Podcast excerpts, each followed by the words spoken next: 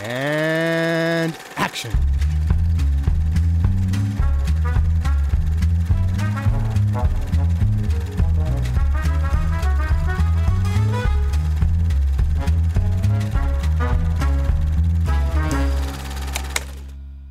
Please don't misunderstand. I love television. As a performer, that is. But I feel the wrong person is being paid. Actors receive salaries, but the viewers, the people who do the really hard work, don't make a cent. It seems to me that television is exactly like a gun. Your enjoyment of it is determined by which end of it you're on. Oh Gott, ich sollte es auf äh, IMDb aufmachen. Äh, Yo, und das ist die äh, Professionalität, die ihr gewohnt seid von Directed by Alfred Hitchcock. Hallo und herzlich willkommen zu Episode 25, müsste es glaube ich sein.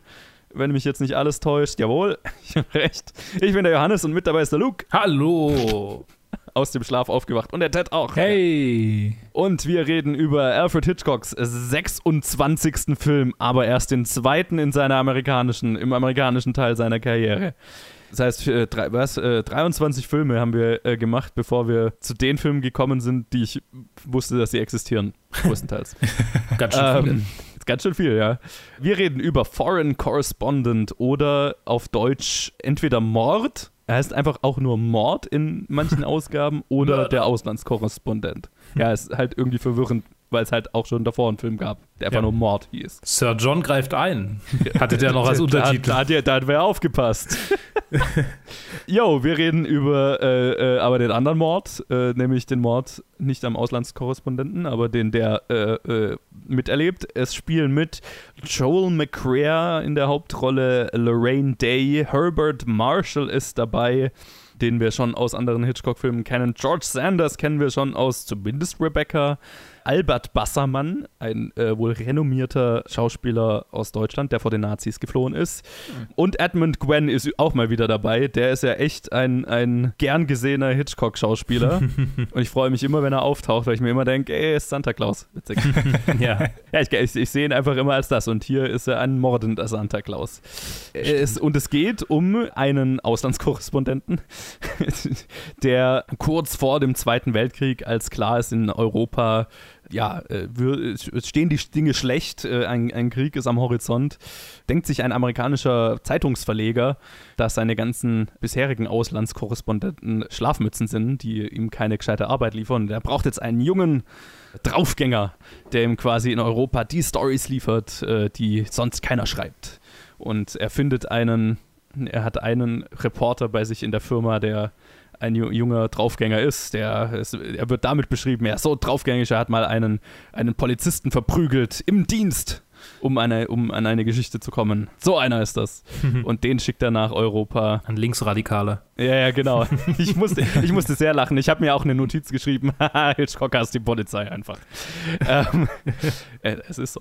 Genau, der wird in, äh, nach Europa geschickt und soll da vor allem äh, einen, einen äh, holländischen Friedensverfechter, einen, ich weiß gar nicht, was er ist. Ist er irgendwie Politiker? Diplomat. Keine Ahnung. Diplomat. Diplomat, ja, ja, genau. Einen holländischen, holländischen Diplomaten treffen, den interviewen und wird dann in einen Entführungs- und Mordverschwörung äh, äh, verwickelt, als dieser angeblich ermordet wird äh, auf offener Straße. Dann aber, wie sich herausstellt, war es ein, ein Double, das ermordet wurde und er ist entführt und er deckt eine Verschwörung auf über eine, einen Geheimbund, der mit Nazi-Deutschland, das übrigens nie benannt wird, äh, daran arbeitet, den Krieg voranzutreiben. Bevor ich wieder was zu den Hintergründen erzähle, Luke, wie erging es dir mit dem Auslandskorrespondenten? Der Auslandskorrespondent war ein langer, ähm, da ich gestern Abend angefangen habe, den Film zu gucken und dann realisiert habe, dass ich keinesfalls heute um 7 Uhr auf der Arbeit sein kann, wenn ich da jetzt so lange noch diesen Film schaue. Und dann habe ich ihn in zwei geteilt, entsprechend mal wieder äh, an zwei unterschiedlichen Tagen den Film komplett geguckt. Entsch so äh, war, war immer, ja, das ist immer blöd. Ich versuche das eigentlich zu vermeiden und ja, ist es, ist es halt so, wie es ist. Ich habe trotzdem meinen Spaß mit diesem Film gehabt. Er hatte viele Momente, die ich witzig fand. Tatsächlich sehr viele Momente, die ich witzig fand. Gerade am Anfang, dann wurde er ziemlich ernst, ziemlich übel. Ähm, er hatte eine süße kleine Love Story, die nicht ohne ihre, nicht ohne ihre Tücken war, wieder. ähm, Und äh, ich meine, die Kidnapping-Szene war schon irgendwo zwischen Lachen und. und letztendlich ist er, wie Josef Goebbels sagte, sehr effektive Propaganda. Du sprichst es gleich an. Das wäre einer meiner letzten Trivia-Facts gewesen, aber angeblich, ja, äh, hat Josef Goebbels eine äh, Kopie dieses Films erlangt und fand ihn sehr gut. Ich meine. Der muss es ja wissen. Und es, es ist ja, wir reden gleich drüber, es ist bewusst äh, ein Film, mit dem Hitchcock die amerikanische öffentliche Meinung deutlich beeinflussen will. Aber äh, äh, zuerst, Ted, wie äh, ging es dir mit dem Film? So leid es mir tut, aber ich, da muss ich jetzt Goebbels zustimmen. Der Film hat mir auch gut gefallen. Okay, äh, ich hätte das vielleicht nicht sagen sollen. Okay, äh, tut mir leid. Das, das, ist das Zitat, das aus diesem Podcast aus dem Kontext gerissen wird. Tut mir leid, da muss ich Josef Goebbels zustimmen. Dieser Soundbite ist jetzt für immer im Internet. der, der wird mir für immer hinterhergehen. Ja. Ja, ich fand's, ich fand's einen sehr guten Film. Die Set-Pieces haben Spaß gemacht, der Humor war, war, war super drin. Äh, er war an Stellen, hat da für mich ein bisschen gedragt. Ich, ich war nicht ganz überzeugt vom, vom, von unserem Leading Pair, von der Romanze. Und vielleicht liegt, lag es daran, dass, dass es halt so ein typischer, irgendwie so amerikanischer Held war. Mit so Hals über Kopf in die Action rein, so richtige Himbo-Energy. Und, und nicht so dieses Witty wie bei 39 Steps. Das hat halt dann komplett, also nicht komplett, aber zum größten Teil gefehlt. Ja, das stimmt. Was, was mich dann, also nicht, dass es mich gestört hat, aber es hat mir so ein bisschen gefehlt halt einfach. So, mhm. das hat, das hat, das, wäre das da gewesen, wäre es wahrscheinlich ein Fünf-Sterne-Film für mich gewesen. aber das hat mir dann ein bisschen leider gefehlt. Zum Glück war George Sanders da und der hat das dann ein bisschen geliefert. Und Edmund Gwen hat mir dann auch super gefallen. Also mich hat es dann auch richtig gefreut, als ich ihn gesehen habe. Ich so, oh yay, er ja, ist ne? mit dabei wieder. ja, wieder, hey. Ja, auch mit einer ganz äh, schönen Szene eigentlich. Und ja. Äh, Vor allem so eine, so eine kleine Rolle, ne? Ja, ja, genau. Halt plötzlich auch. Und wo er so richtig dann heraussticht und sich so auch mit der Mimik halt immer, weil halt immer so entweder ja. Close-Ups von ihm gezeigt werden, wie er so gerade unauffällig zur Seite guckt und unauffällig in die Richtung guckt. Und Hat mir richtig Spaß gemacht. Und dann halt richtiges Ende mit viel Ambitionen, was für mich auch vollkommen funktioniert hat. Mhm. Und ja, halt äh, im Großen und Ganzen war das halt ein Appell ans amerikanische Volk, nicht den Konflikt nicht zu ignorieren. Und ich fand, in, in dem Sinne war das äh, auch eine starke Propaganda.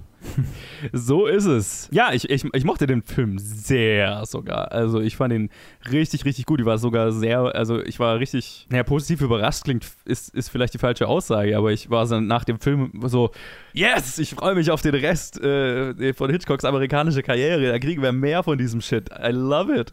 Ich war richtig emotional aufgebracht nach dem Film. Ich war auch so, der, vor allem das, das, das Ende, ne, das, also was ja bewusste Propaganda ist, hat für mich auch total funktioniert. Ich war so, jawohl, auf für den Krieg.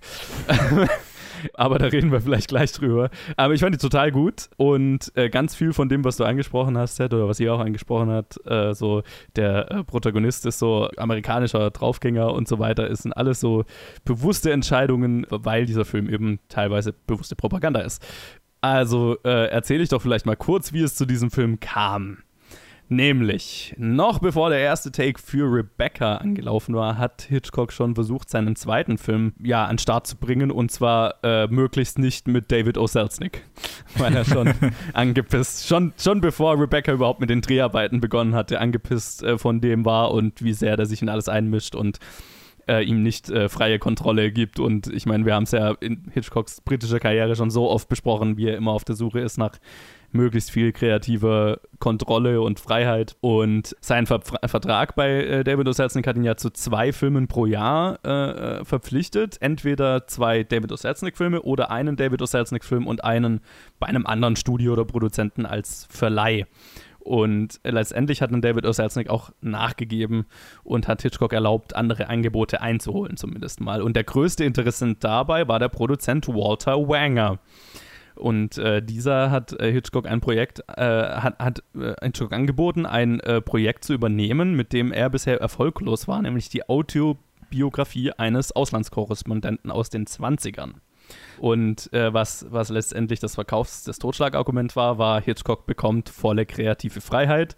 Er muss nur einen Film machen, in dem ein amerikanischer Auslandsko Auslandskorrespondent vorkommt. Ansonsten alles andere ist wurscht. Kann er machen, was er will. Und er hat dann zugesagt, während er mit Rebecca beschäftigt war und quasi während er an Rebecca gearbeitet hat, hat dann seine, haben seine Frau Alma und seine Assistentin Joan Harrison diesen Film geschrieben. Oder halt die erste Version dieses Films. Genau, Joan Harrison, seine damalige Assistentin, ist übrigens dann auch später ziemlich erfolgreiche Drehbuchautorin geworden. Also die hat wirklich bei hier mit diesen, die hat auch für diesen Film einen Writing Credit bekommen. Hat da ziemliche Karriere hingelegt dann noch zu dieser Zeit, und deswegen fand ich es lustig, ich glaube, Ted, du hast es gerade gesagt, dass äh, dir das äh, Leading Pair nicht so, dass dir da so ein bisschen was gefehlt hat, oder? Mm, ja. Das fand ich ganz witzig, weil Hitchcock ging das auch so, weil er hat nicht die Schauspieler bekommen, die er wollte, und das lag vor allem daran, dass in, zu dieser Zeit in den USA auf Thriller äh, so ein bisschen herabgeschaut wurde. Das, war, das waren die B-Pictures, das waren die Groschenromane der Filmindustrie sozusagen. Hm, okay. Äh, was ja völlig konträr zu England war, weil in England waren die Filme, die Hitchcock gemacht hat, nämlich so äh, Crime-Thriller, war das, äh, waren die Box-Office-Schlager und in den USA war es genau umgekehrt. Da hat man Dramen gemacht und wenn man Thriller gemacht hat, dann war man kein A-List-Schauspieler. Und das war eine ziemliche Umstellung für ihn. Er wollte zum Beispiel Gary Cooper für die Hauptrolle in diesem Film. Das war sein, sein, sein Wunschkandidat und der hat halt abgelehnt, weil es ein Thriller war und weil er sich nicht zu einem Thriller herablassen wollte. Was er dann hinterher bereut hat, aber ne, es war halt so, ne?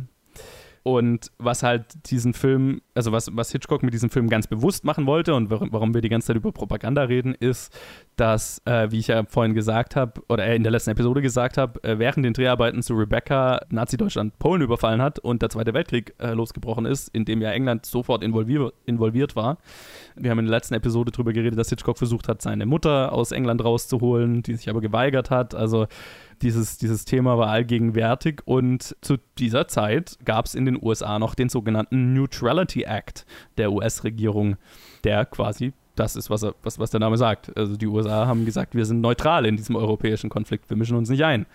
Und selbes ja, galt für alle äh, Amerika also für alle Regierungsapparate, wie zum Beispiel den Hays Code, was auch der Grund ist, warum in diesem Film Deutschland als Antagonist nie angesprochen wird. Ne? Auch die äh, Antagonist, also es durfte, es war wirklich eine Hays Code-Auflage, es durfte, die, die, die Villains dieses Films durften nicht deutlich als deutsch erkennbar sein. Weil man sich mit dem deutschen Markt nicht verscherzen wollte und den Neutrality Act wahren wollte. So quasi die US-Regierung, wir haben uns zur Neutralität bekannt und das äh, muss auch in diesem Film so rüberkommen. Weswegen die Antagonisten, ich weiß nicht, ob es man, man hat in den Untertiteln hat man es gesehen, wenn man die anhatte, die sprechen Borovian. Man hat quasi ein fake-europäisches Land, Borovia, erfunden, wo die Antagonisten her sind und die sprechen Deutsch, aber rückwärts. und deswegen klingt das so deutsch, aber halt nicht deutsch, so, ne? Nice. Und äh, ja, das ist, wie, wie, wie Hitchcock da halt drum rumgegangen ist. Aber solange, aber, aber es wird dann ja trotzdem, es wird ja zum Beispiel Hitler äh, direkt angesprochen, ne? Ja. weil der Auslandskorrespondent am Anfang sagt, ja, fragen wir Hitler mal zu diesem Konf Konflikt, der hat da bestimmt was zu sagen. Aber das war dann okay, weil es wurde nicht Deutschland-spezifisch angesprochen. Und äh, hinterher wird ja auch gesagt, also es kommt ja der Moment, wo, wo dann auf den Zeitungen steht, irgendwie Deutschland überfällt Polen, bla bla bla, es ist Krieg. Das ging dann alles. Aber die Antagonisten Protagonisten dieses Films durften nicht deutlich deutsch sein. Und das hatte auch auf die Story Auswirkungen, nämlich äh, zu, in, der, zu, im ersten, in der ersten Version des Drehbuchs war der Neutrality Act direkt angesprochen, war direkt Teil der Story. Und das durfte natürlich auch nicht sein, weil der, den wollte man ja wahren. Und deswegen äh, wurde es dann letztendlich diese subtilere, also ein bisschen subtilere Version von einem Propagandafilm, die halt quasi eine Anti-Neutrality-Message hat, aber halt äh, das nicht direkt anspricht. Auch in der, in der letzten Szene. Ne? Also die, die, er sagt ja auch in der letzten Szene nicht, kommt Amerika, äh, steht uns bei, so, und, sondern mehr so, ja, bei uns gehen die Lichter aus, haltet ihr die Lichter am Brennen, so, ne, die Lichter der Freiheit, bla bla bla. Aber es wird nie direkt angesprochen, brecht euren Neutrality Act. Hm. Ja, aber eben weil Hitchcock Brite war und wollte natürlich ein Interesse daran hatte, dass die USA Großbritannien beistehen, sollte das ein bewusster Anti-Neutrality-Film werden und vielleicht noch eine kleine eine kleine Info, die dazu auch noch wichtig ist. Ähm, zu der Zeit, ich habe ja in der letzten Episode schon angesprochen, dass es eine ziemlich große britische Expat-Community in Hollywood gab, also Schauspieler, Regisseure und so weiter aus England, die halt in den USA gearbeitet haben. Und zu der Zeit haben sich, also als der Zweite Weltkrieg losging, haben, hat sich dann ziemlich schnell eine kleine Gruppe britischer Auswanderer zusammengetan, im Geheimen, weil sie durften es auch offen nicht tun. Die haben quasi eine kleine Verschwörungsgemeinschaft gegründet, deren Ziel es war, die USA in Richtung Kriegsbeitritt zu pushen.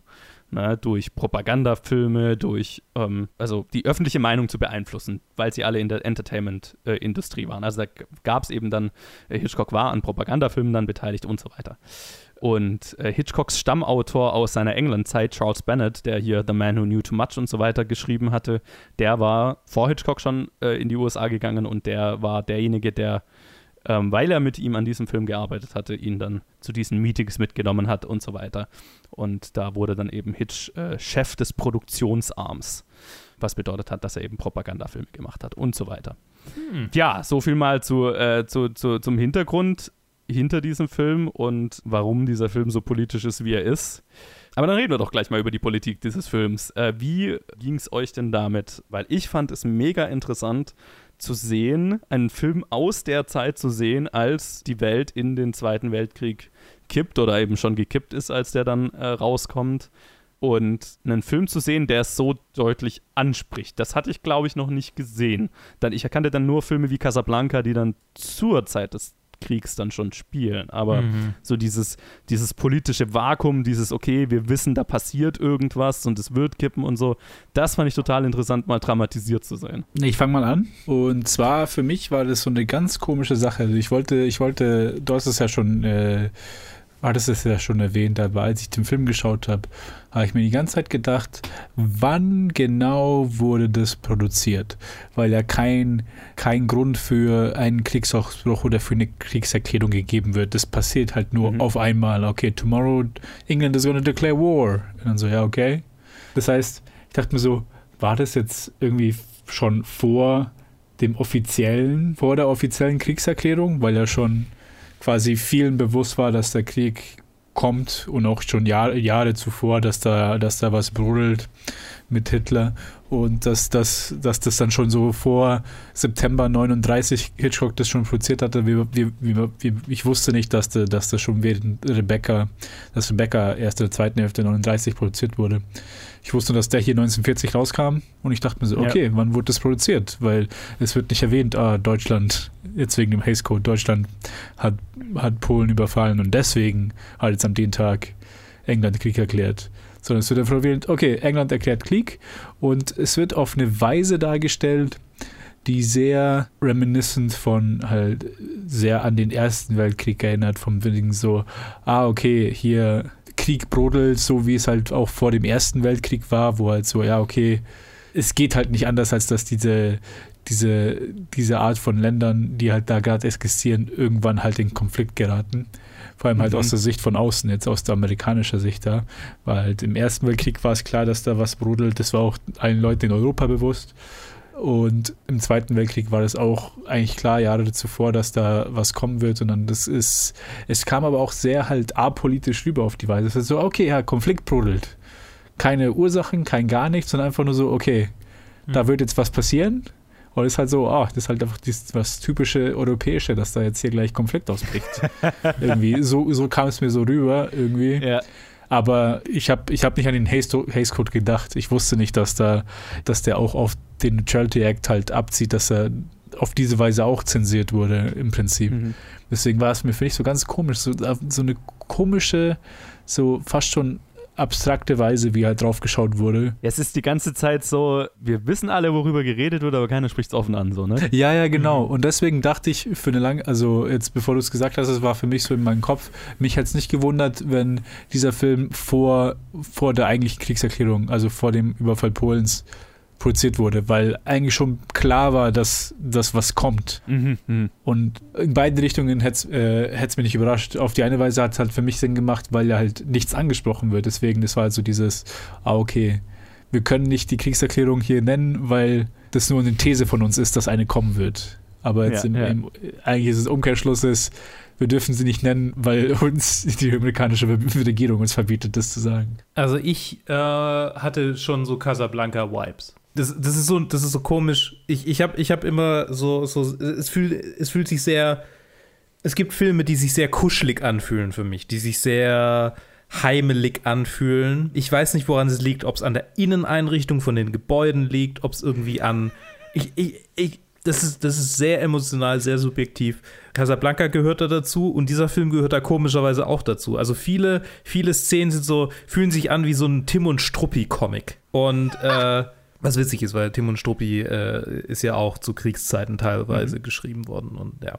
ja. Ähm, ich glaube, dass der Film bei mir viel ausgelöst hat auf der Ebene und ich das dann gar nicht so wahrgenommen habe, dass es so dass es in die Zeit reinpasst. Aber als ich dann das mit, also das mit Goebbels habe ich dann zwischendurch gelesen. Zwischen den beiden Hälften quasi habe ich, hab ich mhm. das mit Goebbels gelesen.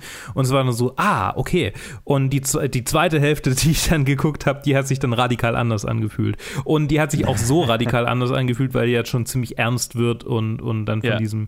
Aber keine Ahnung, also, also auch das mit diesem Geheimbund und dass er nach und nach den Sachen so auf die Schliche kommt, das, ich meine, so ähnlich sind ja so Tim und Struppi Comics auch strukturiert, wenn es irgendwie so eine Mystery gibt, die gelüftet werden soll und ich mag einfach, ich mag einfach alte, also alte Rauminneneinrichtungen, alte Arten und Weisen des Reisens, die fühlen sich gemütlicher an, auch wenn ich definitiv weiß, dass sie weitaus ungemütlicher sind als alles, was es heutzutage gibt.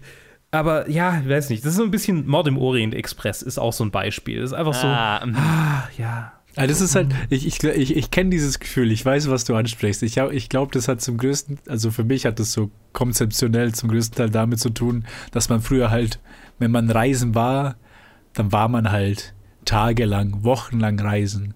Mhm. Heutzutage mhm. lässt man sich fürs Reisen keine Zeit, weil man halt schnellstmöglich von A nach B kommen kann und deswegen auch kommen muss. Niemand ja. reist, niemand reist mit einem Auto von, keine Ahnung, von Deutschland durch Frankreich nach Spanien, nach Portugal und dann halt über ein Boot in Marokko rein oder sowas. Und es ist einfach so, okay, der Flug dahin, der Flug dahin und ich bin in fünf ja. Stunden da. Und es hat was sehr, äh, ja, was sehr fast schon Unmenschliches, weil man halt wirklich einfach so. Entfremdetes. ja, ja, Der Mensch absolut, entfremdet absolut. sich von seinen Reisen. ja, ich fand es auch interessant in der Biografie dann zu lesen, ne, wo Hitchcock danach in die USA gezogen ist, was halt einfach so ein quasi so ein Monat Monatsaufwand war, ne? weil du fährst dann mit dem Schiff irgendwie nach New York und dann hat er da halt noch irgendwie Presse gemacht und ist so ein bisschen rumgereist und dann ist er noch ein paar Tage mit dem Zug quer durchs Land nach Los Angeles gereist, so, ne? Wo du halt irgendwie dann so insgesamt zwei Wochen unterwegs bist oder drei Wochen mit seinem Abstecher in New York und was weiß ich was halt so absurd war. Ich bin drei Wochen umgezogen, so. okay, krass.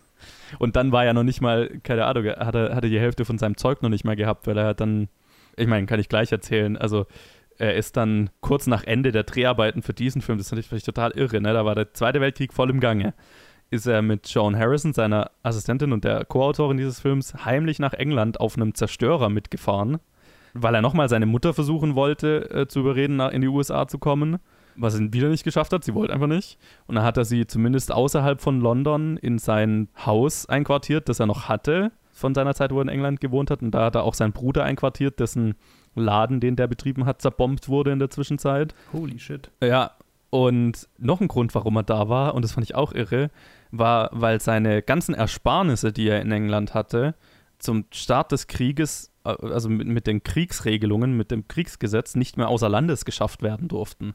Das heißt, er hatte keinen Zugriff mehr auf sein Geld. Oh. und ist dann halt in den USA, weil er ja bei äh, Selznick nicht das gekriegt hat, das Gehalt, das er wollte, das er auch gebraucht hätte, um über die Runden zu kommen, ist er halt immer mehr verschuldet dann gewesen mit der Zeit, weil er nicht an seine Kohle aus England konnte.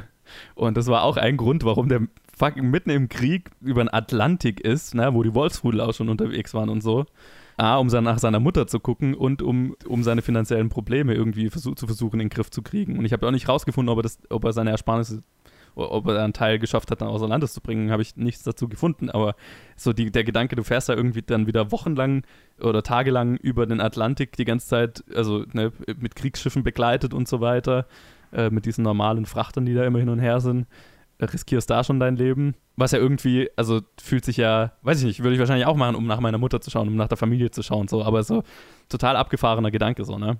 Mhm. Und dann musst du ja wieder zurück. Also. Krass. Das ist krass. Ja, ja, krasse Zeit einfach. Fand ich irre, sich das mal so klar zu machen, ne? so, was, mhm. was das bedeutet hat. Wie sind wir hierher gekommen? Der Zweite Weltkrieg. generell, wie wir uns damit Der fühlen. Zweite Weltkrieg. Wie fühlt ihr euch mit dem Zweiten Weltkrieg? Ja, so was, was ist deine Meinung zum Krieg? genau, äh, nochmal zu diesem, zu dem Gedanken, den du hattest, ja, wo du dich gefragt hast, ist es vor dem Zweiten Weltkrieg entstanden oder danach? Das habe ich mich tatsächlich auch, äh, während ich es geschaut habe, war mir das auch nicht so klar. Und das ist das, was ich gemeint habe, wo ich vorhin gesagt habe, ich finde es total interessant, einen Film aus der Zeit zu sehen, der dieses Gefühl irgendwie so einfängt, weil dieses Gefühl von Unsicherheit und vor allem aus der amerikanischen Perspektive, weil die haben wir ja jetzt nicht als das Land, das irgendwie maßgeblich an diesem fucking Krieg beteiligt war. Die fand ich auch interessant zu sehen, so nach dem Motto, okay, da ist da in Europa brodelt irgendwas. Aber irgendwie betrifft es uns auch nicht, nämlich auch so, dass dieser, Korres also dieser spätere Korrespondent, da, unser Hauptcharakter da am Anfang so ist, ja, wo er so gefragt wird, was halten Sie zu der Situation in Europa? Hm, habe ich nie damit beschäftigt, keine Ahnung, was ist da so? So der Gedanke, dass es halt logischerweise für die halt so, okay, da, da brodelt irgendwas und irgendwas kann passieren, man ist nervös, man weiß es nicht, irgendwie Flashback zum Ersten Weltkrieg, ähnliche Situation, also zumindest aus deren Perspektive. Und so dieses Gefühl, finde ich, fängt der Film sehr gut ein, diese Unsicherheit. So, du weißt, irgendwas wird kommen, aber es gibt Gruppen, die versuchen, das zu verhindern. Die meisten sind sich irgendwie einig, es bringt eigentlich nichts, das zu versuchen zu verhindern. Ne? Das fand ich auch ganz lustig. Ja, oder was heißt lustig? Interessant. So, ne, diese, diese Friedensgruppe und alle, ähm, viele machen sich da so ein bisschen drüber lustig, haha, wird doch eh der Krieg kommen. Also dieses Gesamtgefühl, das der Film da aufbaut, fand ich sehr effektiv und das fand ich sehr spannend, weil es wirklich gefühlt einen Einblick in eine Zeit gibt, aus der ich, in die ich noch so keinen so einen Einblick hatte. Ne? Hm. Weil ich, so in den Krieg selber habe ich einen Einblick, weil es einfach Dutzende Filme gibt so und Bücher und was weiß ich. Da habe ich das Gefühl, ich kann, also kannst es ja nie nachvollziehen, 100%, aber da habe ich das Gefühl, ich habe ein Gespür dafür, wie es, wie sich das vielleicht angefühlt hat, aber die Zeit davor direkt, das war, was mich hier so interessiert hat. Ja, also, also ich finde, ich, ich habe Geschichtsbücher gelesen oder zumindest mal, zum, ich glaube, eins gelesen, wo das so, wo das irgendwie so behandelt wurde. Also ich habe schon Mhm. so einen so einen leichten ein, ein, ein Gespür, also es war jetzt nicht so ein Novum für mich, würde ich sagen. Äh, Trotzdem war es super interessant. Aus der, aus der Hinsicht sollte ich den Film vielleicht auch nochmal angucken, weil das wurde mir dann halt erst spät klar, wie sehr das in das, in das reingeht. Also davor habe ich mich irgendwie nicht so wahnsinnig. Also ich meine, ich habe schon kapiert, worum es geht, aber es war Ja. lang halt so, okay, das ist ein Spionage-Thriller, aber halt mit mehr Kriegsbezug.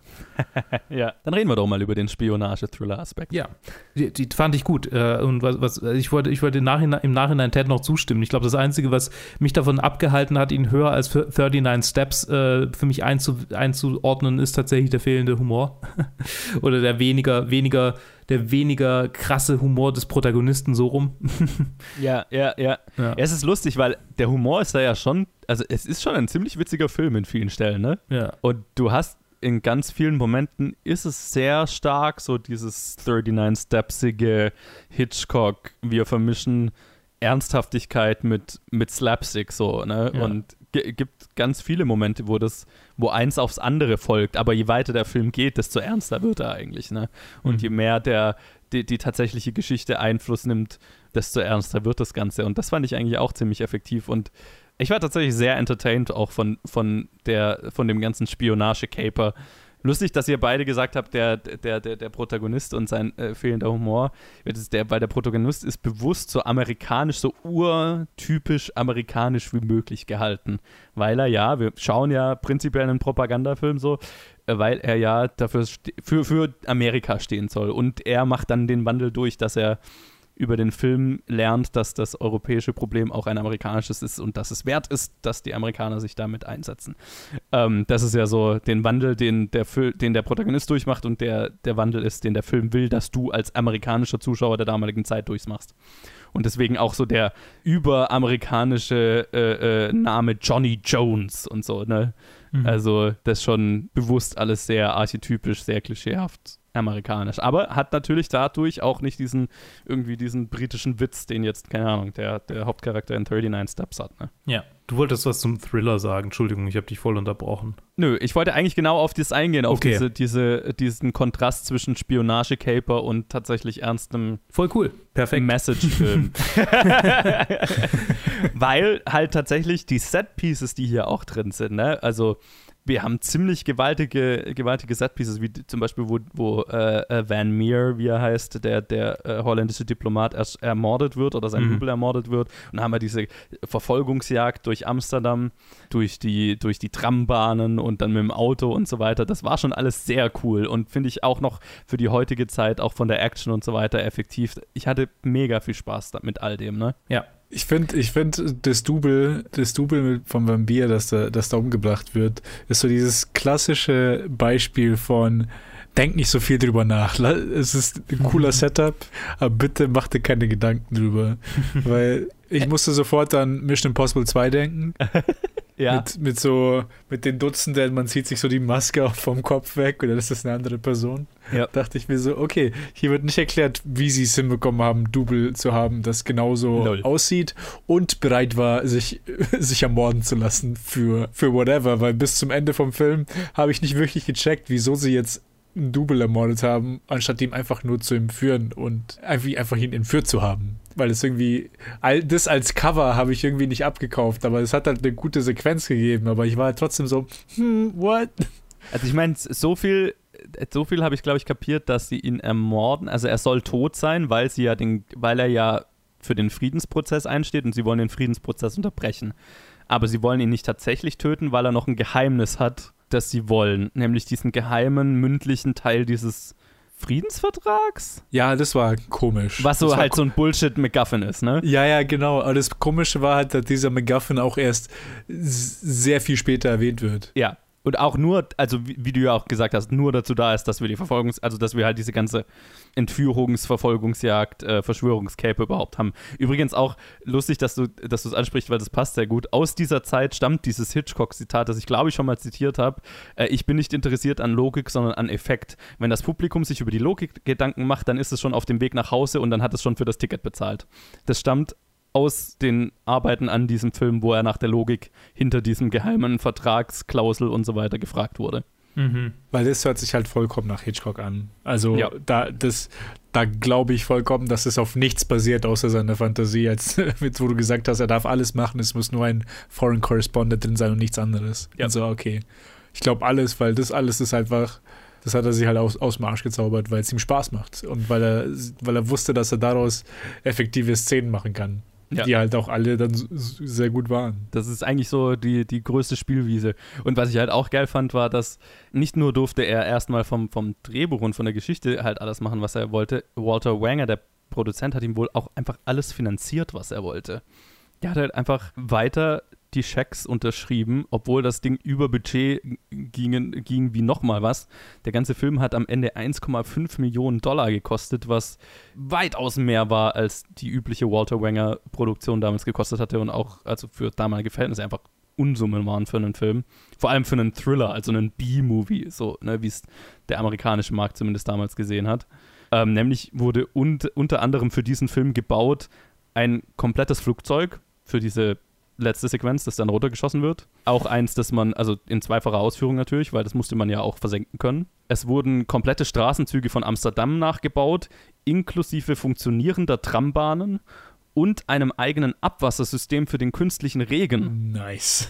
Dieses Amsterdam-Set hat funktionierende fahrende Trambahnen und ein eigenes Abwassersystem. Das, also, ja, das ist ja, fand ich irre, wo ich es gesehen habe. Es wurden Londoner Straßenzüge nachgebaut und so weiter. Also, ja, wie gesagt, insgesamt das gesamte Budget dann über 1,5 Millionen Dollar, was halt Unsummen waren damals. Übertrieben. Also, hast du nicht, hast du nicht erwähnt, dass Rebecca so ein extremer Erfolg war mit 700.000 Profit, Profit ja. und der hier hat doppelt so viel wie, das, wie der Profit gekostet.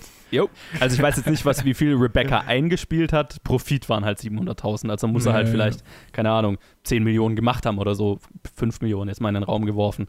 Aber wenn dein Film schon anderthalb Millionen kostet, dann ne, muss er ganz schön viel Geld machen, dass du einen Profit siehst, wie Rebecca, was er ja auch, wo, hätte ich ja irgendwo gelesen, wenn er auch so ein, so ein Erfolg mhm. gewesen wäre. Also er war nicht unerfolgreich, aber halt nicht so erfolgreich. Ich meine, er hat, äh, hat er nicht, hat er nicht ein, ein, ein Minus gemacht, ein Defizit? Foreign Correspondent. Uh, hast du das irgendwo gefunden? Ich meine, ich hätte das irgendwo gelesen. Das wäre tatsächlich. Ich, ich suche es wieder raus. Genau, hier. Foreign Correspondent did well at the box office, but its high cost meant it incurred a loss of $369,000. Okay, ja, ja von 700.000 Profit zu der Hälfte davon in Verlusten. Ne?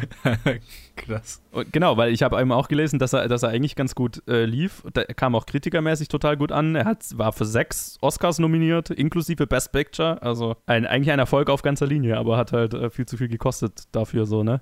Und trotzdem wollte Walter Wenger danach auch weiter mit ihm arbeiten. Ich bin noch nicht so weit zu wissen, ob er es wieder, ob die wieder zusammengearbeitet haben, aber es hat auf jeden Fall deren Beziehung nicht versauert. Hm, ja, okay, dann ist ja das ist alles okay. Voll.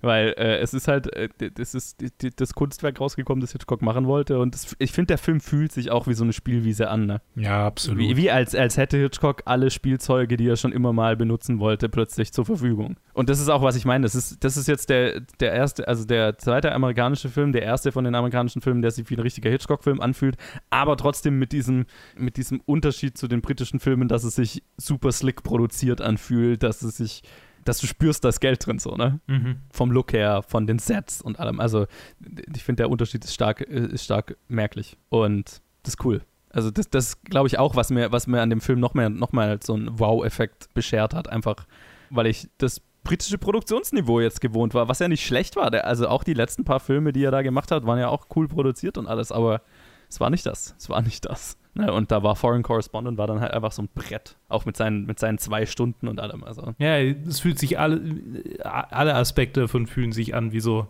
jetzt spielen wir in der Erwachsenenliga. Ja, ja, ja das ist schön formuliert, absolut. Eine Anekdote, die ich noch habe. Mhm. Albert Bassermann, der den Van Meer spielt, habe ich ja von, vorhin schon gesagt, war ein äh, relativ frischer Flüchtling aus Deutschland, also war relativ, äh, war gerade relativ kurz erst in den USA angekommen, weil seine Frau Jüdin war und er wurde für diesen Film von Oscar nominiert und äh, vor seiner Flucht äh, vor den Nazis war er eben einer der angesehensten Schauspieler wohl in Deutschland oder ein sehr angesehener Schauspieler und hatte irgendeine bedeutsame Auszeichnung, eine Meda Medaille angeblich. Das habe ich in mhm. einer Hitchcock-Biografie gelesen. Ich habe dann aber in, habe ich dann nochmal recherchiert und habe nicht gefunden, den, also die, die haben es irgendwie die, ich weiß es nicht mehr, die Lessing-Medaille genannt oder so in dieser Hitchcock-Biografie und ich habe nicht gefunden, dass er eine Auszeichnung dieser Art hatte. Deswegen, keine Ahnung, könnte auch Hörensagen sein, diese, diese Anekdote, aber whatever, ich fand sie lustig. Ähm, also er hatte wohl irgendeine bedeutsame Auszeichnung aus Deutschland und die er halt natürlich mit äh, ins Ausland schmuggeln wollte und wusste aber halt, die Nazis nehmen sie ihm ab äh, am, an, an, der Grenze. Und deswegen hat er quasi eine Fake-Medaille anfertigen lassen, die er dann um den Hals getragen hat bei der Ausreise, während die richtige im Koffer war einfach. Und dann haben sie ihm halt an der Grenze die Fake-Medaille abgenommen und so hat er es geschafft, die richtige mitzunehmen. Und die hat er wohl bei der Oscar-Verleihung dann 41, wo er eben nominiert war, wohl getragen. Aber kann auch, wie gesagt, ich konnte das jetzt nicht verifizieren, die Geschichte. Das ist nur was ähm, Fritz Lang über ihn erzählt hat. Weil Fritz Lang war da schon in Deutschland und die haben schon zusammengearbeitet und so weiter. Und das, Fritz Lang hat diese Anekdote der Biografin der Biografie, die ich da, die, in der ich die Geschichte gefunden habe, erzählt. Keine Ahnung, ob es stimmt, aber wenn, es ist eine sehr lustige Geschichte. Ziemlich witzig, mhm. ja. Dann reden wir doch mal kurz über seinen Charakter. Ja. weil ich fand seine Charakterisierung sehr interessant, weil er ja so von Anfang an so aufgebaut wird, oh, das ist der große Friedensdiplomat äh, äh, in, in, in Europa und ähm, da, der ist das große Interview und dann fand ich diese erste Szene, wo die zufällig aufeinander treffen in einem Taxi, ne? total interessant, weil er ja, also ich, ich habe nicht ganz kapiert, ob er als senil dargestellt werden soll, was dann, also erst habe ich gedacht, okay, der ist einfach alt und senil. Und dann habe ich über den Verlauf des Films habe ich gedacht, okay, der ist einfach nur, ich glaube nicht, dass er senil sein soll, sondern er ist einfach nur wahnsinnig müde von dem ganzen Prozess und weiß eigentlich, dass seine Arbeit hoffnungslos ist. So habe ich ihn dann letztendlich gelesen. Aber ich fand ihn einen Charakter mit einer mit einer interessanten Komplexität für die bisschen Screentime, die er hat. Mhm. Ich habe ihn zuerst als wunderlichen Opa gelesen. also so äh, Professor Bielin aus Tim und Struppi. Mhm. mhm. ähm, oder eher, ja, keine Ahnung. Also nie, nicht direkt der, aber halt so die, dieser komische äh, Kauz, der von allen so mega angebetet wird und da, wo sich dann herausstellt, dass er schon ein bisschen, bisschen weird ist und das so, das ist so der Humor. Ja. Und dann im weiteren Verlauf war natürlich die eine große Mitleidsfigur, weil ihm natürlich schon echt übel mitgespielt wird. Insofern, also die, die komplexe Charakterisierung ist vielleicht auch irgendwie dem geschuldet, wie ich den Film geguckt habe, habe ich jetzt nicht so als solche stark wahrgenommen. Er war für mich eher so der, der komische OP. Ich habe mich halt die ganze Zeit gefragt, ist er, ist, ist er ein komischer OP oder ist einfach nur wahnsinnig gezeichnet davon, dass seine Arbeit mhm. eigentlich irrelevant ist. Es, es, ist eine super interessante Art, das zu lesen, aber also ich müsste tatsächlich nochmal noch mal schauen mit ja. dem im Hinterkopf, um das, um das für mich zu deuten. Ich bin mir auch eben nicht sicher, wie der Film ihn genau sehen will. Mhm. Ne? Also, weil, weil in dem Moment, wo er dann von den Nazis entführt wurde und da ist er definitiv so eine Mitleidsfigur, aber ja doch eben nicht so kauzig und senil, wie er am Anfang scheint, weil er ja doch weiß, was Sache ist und sich diesen äh, geheimen, äh, äh, diese geheime Klausel dieses Friedensvertrags oder so eben mit sich rumträgt, also diese Bürde mit sich rumträgt und so weiter. Also hatte ich immer so das Gefühl, da steckt mehr drin, aber wir erfahren es eigentlich nicht bewusst. Also ich glaube, er ist so bewusst so ein Mysterium so ein bisschen. Mhm. Und das fand ich, das fand ich spannend. Also ich, ich fand, er war sehr effektiv dahingehend, dass man ihn eigentlich die ganze Zeit beschützen will, weil er ein kauziger Opa ist und irgendwie sympathisch, aber auch weil er eben so naja, er ist irgendwie das Symbol für einen Frieden, der vielleicht möglich wäre, aber eigentlich nicht. So, ne? Also ja. einen tragischen Versuch nach das tragische Streben nach Frieden.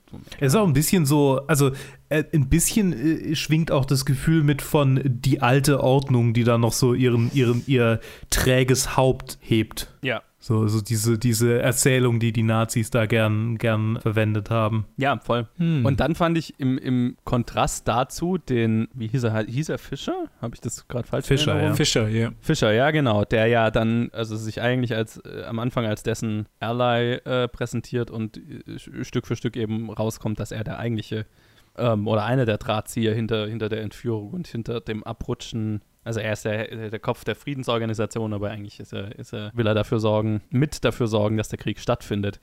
Dem seine Motivation habe ich nicht ganz verstanden, tatsächlich. Ich ehrlich gesagt auch nicht, aber ich wusste, dass er, dass er Drahtzieher sein wird, weil es einfach zu perfekt war.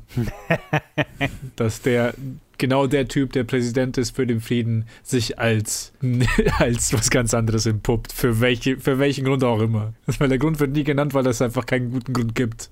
So, wieso würde wieso wäre er in der Position? Was gibt es ihm für Vorteile? Ist einfach nur so, ist einfach so, oh, der eigentlich super gute ist doch nicht so super gut. Das, das war so richtig, also mehr Effekt als, als was anderes. Er, er sagt am Ende in dem Flugzeug, irgendwie, ich bin doch nur geprägt oder ich habe für mein Land gehandelt oder geprägt durch das Handeln für mein Land oder so. Aber ich bin nicht ganz schlau geworden daraus, weil er ist ja irgendwie Brite und handelt er für sein Land, wenn er Großbritannien in den Krieg bringt, zusammen mit den Nazis? Ah, ja, keine Ahnung. Die, der, der ist mir nicht schlüssig geworden. Ich habe ehrlich gesagt in keinen von den Charakteren allzu viel reingelesen. Für Fischer war für mich einfach der Gute, der sich als böse entpuppt, einfach ein Stereotyp. Ja. Der war mir, war für mich eigentlich nur die nette, bemitleidenswerte Verkleidung eines Opas für den McGuffin von für diese halt dämliche geheime Klausel, die halt, keine Ahnung, wir wir fordern doppelten Frieden, wenn jemand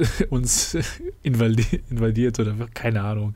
Also ich glaube, dieser Film war so für mich, weil es halt so ein äh, straightforward Propaganda eigentlich Projekt ist. Also das ja. ist gerichtet an die Leute. Hatten für mich kein, also keiner von den Charakteren hatte irgendwie Nuance in, in dem Sinne, dass ich mich über, über Motivation Gedanken mache, was, wofür stehen diese Charaktere. Für mich war das sehr, für mich waren alle sehr straightforward. Mhm. Genauso wie halt Edmund Gwen mit seiner Rolle. Ah, das ist eigentlich, der ist ein Helper, der sich aber als Assassin entpuppt. Und so, okay, das, wir spielen jetzt in quasi, ist eigentlich nur so immer so ein, so ein Spiel mit so ein Hin und Her von Charakteren. Sie, sie scheinen immer was anderes zu sein, als sie eigentlich sind und das zieht sich so durch den Film und gibt halt Entertainment, aber mehr auch nicht in meinen Augen. Ja, so ein Spionage-Caper mit einer Message am Ende, ne? Ja, genau, mhm. genau. Mhm. Ich meine, das spielt natürlich auch so ein bisschen in das rein, was du vorher gesagt hast, Ted, äh, wo, wo Hitchcock meinte, oder was du gesagt hast, Joe. Ich weiß gar nicht mehr. Es ist, es ist zu, ich bin zu, ich bin, ich, meine Konzentrationsfähigkeit lässt nach. Ähm, was vorher gesagt wurde mit dem, äh, in dem Moment, wo man, wo der Zuschauer die Logik hinterfragt, mhm. ist quasi, der, also, ne, das ist ja sowas ähnliches eigentlich. So, wenn wenn wir die, die Motivationen der Charaktere zu sehr hinterfragen, dann zerstören wir uns selbst die Illusion, die Hitchcock versucht da aufzubauen, weil es geht Ja, ja. für ihn nicht um Logik, es geht nur um Spannung. Übrigens, jetzt, wo, wo ich wo, wo ich es gerade angesprochen habe, was ich auch noch erwähnen muss, dass äh, das ganze Setpiece am Ende, ne, mit dem Flugzeug, das abgeknallt wird und dann äh, äh, versinkt und so weiter, war auch so äh, noch sowas, wo ich mir so gedacht habe, oh mein Gott, die, die, der, der Production Value hier, da, ich dachte, der Film ist vorbei und jetzt machen wir hier noch ein, ein, ein, ein, ein, ein, eine Seenotlandung und äh, alles mögliche. Also ich fand das... Also Ich hab das ist ja, Ich habe auf den Shot gewartet, wo es billig ausschaut. So, das, Ja. Die haben doch sicher nicht so viel Geld ausgegeben. Irgendwo kommt jetzt gleich der Shot, wo, wo sie gespart haben. Aber Ja. der kam halt einfach nicht. Nee, eben, ja, genau. So genau so ging es ja auch. Es war so, holy shit, das hört, also jeder einzelne Shot, wie, was für ein Aufwand. Das bin ich ja gar nicht gewohnt von den Produktionen bisher. Holy crap. Und halt auch so, so krasse Trickshots, ne, wie, wie er hat, also zum Beispiel, es gibt ja diesen Shot aus im Cockpit, wo du siehst, dass die immer mehr aufs Wasser zukommen und dann im, ohne Schnitt prallt das Flugzeug auf dem Wasser auf und das Wasser schießt ins Cockpit rein, ne? Und das haben sie gemacht, indem er halt äh, einen Stuntpiloten aufs, mit einer Kamera auf dem Flugzeug aufs Wasser rausgeschickt hat. Der hat dann Aufnahmen gemacht, wie er halt Richtung Wasser taucht und kurz vorher erst wieder hochzieht. Das haben sie dann auf eine Leinwand aus Papier, also sie haben eine Leinwand aus Papier vor das Cockpit-Set gemacht, darauf diese Aufnahme projiziert von, von dem näher kommenden Wasser und hinter dieser Leinwand waren gigantische Wassertanks. Und Hitchcock hatte eine Fernbedienung in der Hand und hat halt zum richtigen Zeitpunkt draufgedrückt und dann ist das Wasser durch diese Papierleinwand gebrochen ins Cockpit rein und du siehst es halt nicht, weil's, weil's, weil, weil, der, weil das, der Druck des Papier halt so schnell zerreißt, dass, dass dir gar nicht auffällt, dass es ja, dass eine Leinwand ist, die hier, die hier durchbrochen wird. Und es war ein Effekt, der hat mich vollkommen gefühlt. Ich habe es ich hab's nicht äh, gesehen und habe es erst hinterher dann eben nachgelesen, weil es mich interessiert hat, wie es es gemacht wurde. Und auch so das ganze, das ganze äh, Set, ne, die haben einfach diese, diese, diesen Passagierteil des Flugzeugs in einen Tank rein, wo sie, wo sie den, das ganze Flugzeug versenken konnten und so weiter. Und auch die, die ganzen Wellen, die, die man außerhalb sieht, sind auch wieder so eine Rear Protect Projection. Also ein gigantischer Aufwand einfach nur für die letzten paar Minuten des Films. Irre. Und dann enden wir. na- Oh, oh, oh eine Sache die in, im Flugzeug noch, die ich auch äh, interessant fand. Wir hatten ja wer sich vielleicht erinnert, bei The Lady Vanishes haben wir drüber geredet, wo ja auch so ein Fake-Nazis vorkommen und am Ende ist so ein Shootout. Und da gibt es auch diesen einen Briten, der sagt, ich, ich bin britischer Staatsbürger, mir können die gar nichts tun und dann Flagge wedelnd rausrennt und halt sofort abgeknallt wird. Haben wir ja auch hier im Flugzeug die eine Frau, die sagt, das ist doch ein Wahnsinn. Ich bin britische Staatsbürgerin. Ich will sofort den britischen Konsul äh, sprechen. Prompt kommt eine Kugel rein und bringt sie um. Ja, stimmt. Also auch hier wieder äh, exakt selber Effekt, selbe politische Message. So, wenn ihr glaubt, es betrifft euch nicht, dann seid ihr, seid ihr Geschichte so, ne? Ich fand es ganz lustig dann am Ende, weil mit so vielen Leuten, die wirklich im Flugzeug waren und dann haben es nur irgendwie so sechs Leute rausgeschafft. Das heißt, ein Haufen sind eigentlich ertrunken. Und ich fand es ganz lustig, dass halt konsequent, es musste eine richtig alte Lady sein, die noch gerettet wird, weil wenn die jetzt noch nicht dabei wäre, dann wäre das halt einfach nur, dann hätten sie sich nur selber gerettet und hätten niemandem geholfen. Aber dafür, dass sie dann einer alten Frau das Leben gerettet haben, ist dann so, ah, okay, sie haben, sie haben Gutes getan. so kam es für mich rüber so. Ja, sie ja, können ja. nicht die einzigen sein, die rauskommen. Der Save, der Save the Cat-Moment. Ja, Ja. genau. Save the Old Lady. Übrigens auch ne, nur dafür, dass dieser, dieser, dieser, Flu dieser Flügel, der dann abbricht, auf dem sie sich retten und der dann abbricht vom Flugzeug, haben sie, eine, haben sie Schienen unter Wasser verlegt, wo dieser Flügel drauf ist, den sie dann wegfahren können vom Flugzeug. Nur für diesen einen Shot, wo das Ding abbricht. Deswegen So. hat der Film anderthalb Millionen gekostet. So. Ja, ich meine, eindeutig. Crazy. Hey, überweis mir noch eine Mille für diesen 10 Sekunden Shot, bitte. Genau, das war voll. In Er hat, halt, 1940. hat halt einfach alles bezahlt. Ich weiß nicht, Walter Wenger hat einfach Kohle gehabt. Keine Ahnung. Dann wollen wir mal drüber reden, wo ihr den Film platziert habt. Ja. Ich habe ihn auf Platz 3. Äh, nee, Ted hat vorher, Ted hat vorher angefangen. Äh, ich habe vorher angefangen. Ted darf anfangen. Entschuldigung, ich habe ihn auf. Okay, ich darf irgendwo. anfangen. Ja. Ich darf anfangen. Also, Natürlich. ja, wie gesagt, also ein paar Sachen, also das, er dragt ein bisschen an Stellen und ich hätte mir ein bisschen mehr Wit gewünscht, aber ganz zum Schluss halt, das, was schon da war, hat mir alles sehr gut gefallen im Kontrast und für mich ist er jetzt wieder die neue Nummer eins. und ich hoffe, dass es so weitergeht. Ich bin auf Platz 3 gelandet mit ihm, tatsächlich. Also hinter Rebecca und 39 Steps. Genau, hinter Rebecca und 39 Steps. Ich glaube, also hinter Rebecca irgendwie, weil Rebecca hat mich ein bisschen mehr angesprochen. Ich bin nicht so der Thriller-Freund tatsächlich, so alles in allem. Und äh, 39 Steps war halt witziger. Ja, bei mir, ich, ich bin der volle Thriller-Typ. Deswegen machen wir, die Staffel, machen wir diese, diese Serie. Ist für mich die klare Nummer eins bisher. Ja, bisher der, der erste Hitchcock-Film, den ich beendet habe und so richtig begeistert den äh, Abspann noch. Äh, oder gab es einen Abspann? Ich weiß gar nicht mehr. Aber so richtig der Abspann war so lustig für mich. Oh, ja, ja, ja, ja, klar, da war ja noch diese Propaganda-Message am Ende, ja. ja die Propag nicht nur die Propaganda-Message, sondern dann direkt nach der kam dann diese halt Adlerstatue mit ja. dieser amerikanischen welch, welches Lied ist das? Das war doch die Nationalhymne, oder? Ja, das ist. Ich glaube, das war die äh, Nationalhymne. Nee, ich glaube. Das war die amerikanische Nationalhymne, doch, doch. Ah, das war die Hymne, ja, ja. ja ich denke so, oh, Am Anfang man. kam, am Anfang lief Rule Britannia irgendwann. Genau, wo sie mit dem Schiff losfahren. Ja. Wo, wo der mit dem Schiff losfährt. Da kommt Rule Britannia und am Ende läuft die amerikanische Nationalhymne, ja. Das ist, das ist die Stelle, die niemand kennt, weil sie so spät drin ist. ja, genau, also auch dieses, dieses Ende, ne, wo, wo er dann da im Radiostudio ist und außenrum fallen schon die Bomben und so weiter und ah, er hält diese Rede. Ich habe Gänsehaut bekommen. Mir war klar, ist ein voller Propagandamoment, aber hat, hat, hat, hat für mich funktioniert. Ich war danach so, Yes, Sir. Auf in den Krieg gegen die Deutschen. oh je. Ja, da, da, würde, da würde Goebbels nicht zustimmen. Ja, ja, genau. Aber ich stimme dir zu. Er hat die Effektivität der Message erkannt und äh, wie, sie, wie sie rübergebracht wird, sagen wir es mal so. Ja, ja. Ja, also hat mich voll begeistert, der Film. Also von allen, die wir bisher, bisher besprochen haben, deutlich mein Favorite. Ich hatte richtig viel Spaß und ich bin so gespannt auf den Rest dieser Staffel, dieser Unterstaffel auch und auch sehr auf den nächsten Film, weil ich nichts darüber weiß, aber halt einen anderen Film unter dem Namen kennen. Ich weiß nur, Hitchcock hat, während er diesen Film gemacht hat, schon, äh, war, hat schon versucht, den nächsten an Land zu ziehen, weil er einfach in so großen finanziellen Problemen war, dass er sich eigentlich keinen Tag unbezahlte Arbeit leisten konnte. Äh, oder halt keinen unbezahlten Tag leisten konnte hat wohl auch zu dieser Zeit weitaus mehr getrunken als äh, noch davor, war von seinem Übergewicht am, am schwer, äh, an, an, an, an einem Höhepunkt, weil er Stress gegessen hat die ganze Zeit. Und das nächste Projekt, das er so an, äh, äh an Land gezogen hat, oder dass er, ich glaube, er wollte es erst gar nicht machen, aber da kommen wir dann in der nächsten Episode dazu, ist Mr. and Mrs. Smith. Ich habe keine Ahnung, ob das in irgendeiner Beziehung zu dem Doug Lyman-Film steht oder nicht. Ich glaube ja. Ich glaube, der Doug Lyman-Film ist ein Remake oder ein loses Remake davon, aber. Eher lose. Ja, okay. Ich, hab, ich weiß nicht, die Hit, ich kenne die Hitchcock-Version, ich habe keine Ahnung, was die Story ist, aber wir werden es, in Es ist ein Shot-for-Shot-Remake, wie bei Psycho. Dann wäre ich sehr beeindruckt von der Hitchcock-Version, sagen wir mal so. von der Action, die sie dann. Vor allem mit den Autos, ne? Ja, ja, genau. Wo, wie er damals an diese Autos rankam, hm. Eine G-Klasse, echt? Hm. ah, schön. Ja, wir, wir besprechen es auf jeden Fall in der nächsten Episode. Äh, bis dahin, danke Luke, danke Ted, dass ihr dabei wart. Sehr gerne. Und äh, danke an euch fürs Zuhören. Lasst uns wissen, wie ihr Foreign Correspondent fandet und die Filme bisher. Und äh, das könnt ihr tun auf Facebook, Twitter, Instagram oder planetfilmgeek at gmail.com. Lasst uns da, wo ihr uns hört, eine Bewertung da, äh, ein Like, was auch immer. Und dann hören wir uns in der nächsten Episode wieder zu Mr. und Mrs. Smith. Bye.